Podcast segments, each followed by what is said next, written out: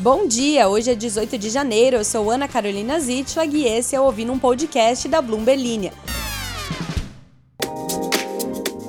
Hoje você escuta sobre como a nova CFO da Americanas pagou 1,3 milhão de reais para encerrar processos na CVM, sobre como o ex-presidente do BC está vendo uma alta probabilidade de o governo elevar a meta de inflação e sobre os computadores mais rápidos nos primeiros lançamentos de 2023 da Apple.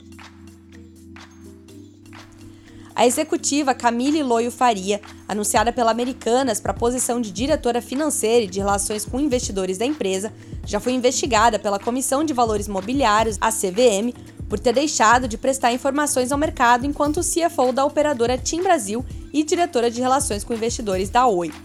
Os processos foram encerrados em dezembro de 2022 depois de acordo em que a executiva concordou em pagar 1,38 milhão de reais à autarquia. A Americanas anunciou nessa tarde de terça a contratação da executiva.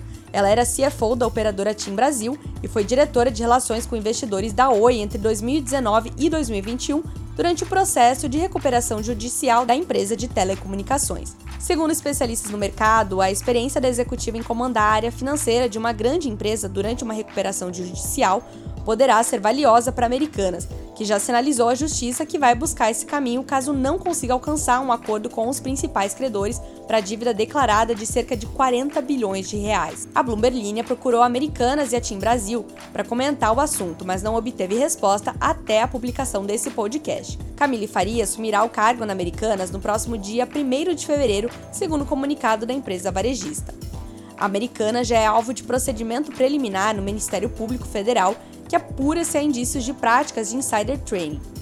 Além disso, acionistas minoritários já se articulam para ir à justiça e tentar garantir que serão ressarcidos os prejuízos que tiveram com a queda dos preços dos ativos da companhia. Próxima notícia.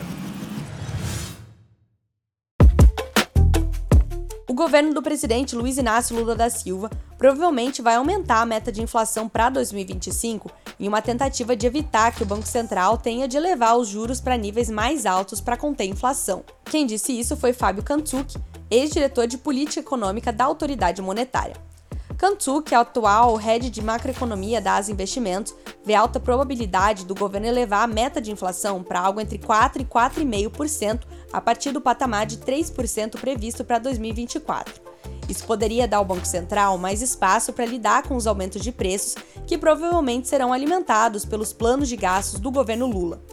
As metas de inflação, introduzidas pelo ex-presidente Fernando Henrique Cardoso em 1999, são determinadas pelo Conselho Monetário Nacional, o CMN, órgão responsável por estabelecer metas para as políticas monetárias e de crédito que são perseguidas pelo Banco Central. O presidente do Banco Central, Roberto Campos Neto, tem assento no CMN, mas os ministros de Lula são maioria, incluindo o ministro da Fazenda Fernando Haddad e a ministra do Planejamento Simone Tebet. E tem mais. A Apple lançou seus primeiros novos produtos de 2023 nesta terça-feira, oferecendo versões mais rápidas dos seus laptops MacBook Pro de última geração e do desktop Mac Mini. Os novos MacBooks Pro de 14 e 16 polegadas têm a mesma aparência dos modelos anteriores, lançados no final de 2021, mas agora têm chip M2 Pro e M2 Max, mais poderosos para substituir os processadores M1 Pro e M1 Max. Os novos notebooks marcam a primeira expansão do chip M2 da Apple, que estreou no MacBook Air em um MacBook Pro de baixo custo no ano passado. Os novos Macs reforçam uma linha de produtos que rendeu 40 bilhões de dólares no ano passado, respondendo por mais de 10% da receita da gigante de tecnologia. A empresa também planeja trazer uma variação do chip M2 para o seu computador de mesa Mac Pro de última geração ainda este ano. A Apple está trabalhando em novas versões do MacBook Air, incluindo um modelo maior com tela de 15 polegadas. Esse foi o Ouvindo um Podcast da Bloomberg Linha. Não esquece de se inscrever e de ativar as notificações para ficar por dentro de todas as notícias. Até a próxima!